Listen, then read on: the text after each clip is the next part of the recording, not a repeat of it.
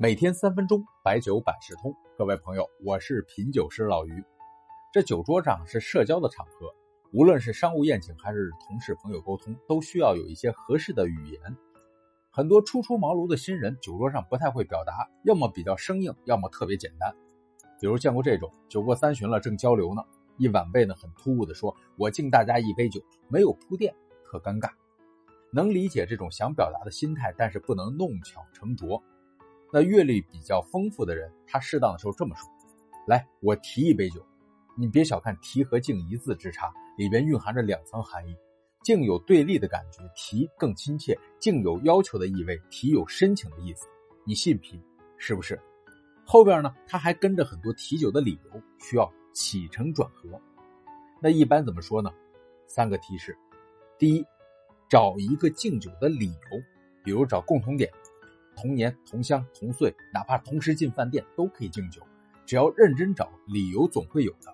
喝酒啊，就是求同存异，喝完之后天下大同。第二，赞美和恭维，对于不同的身份，不要吝啬赞美。平常说话三分，借着喝酒可以再放开一些。对长辈可以是尊敬，对领导是佩服，对晚辈是欣赏，对部下是提携，对同事是认同。再加一些具体的点，那就显得很真诚。比如说，老于，您今天这篇提炼的三个点太有启发了，跟您学到了，必须敬您一杯。那我听了多开心呢！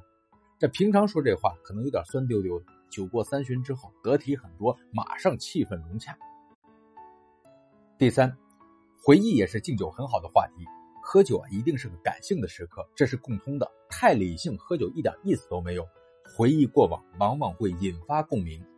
就像歌里唱的，还记得年少时的梦吗？像朵永远不凋零的花，陪我经过那风吹雨打，看世事无常，看沧桑变化。聊到这些，是不是可以敬个酒啊？致青春，这是情怀，更容易共鸣。当然呢，敬酒不同对象、不同场景有不同的说辞。你第一次敬酒，可以说说自己，介绍一下。对待有帮助过你的人，可以表达感恩，让酒拉近彼此的距离。这是门道，把这段转给新人们吧。喝酒不说话，这酒白喝了。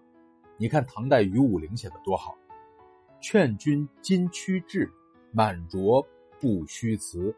花发多风雨，人生足别离。”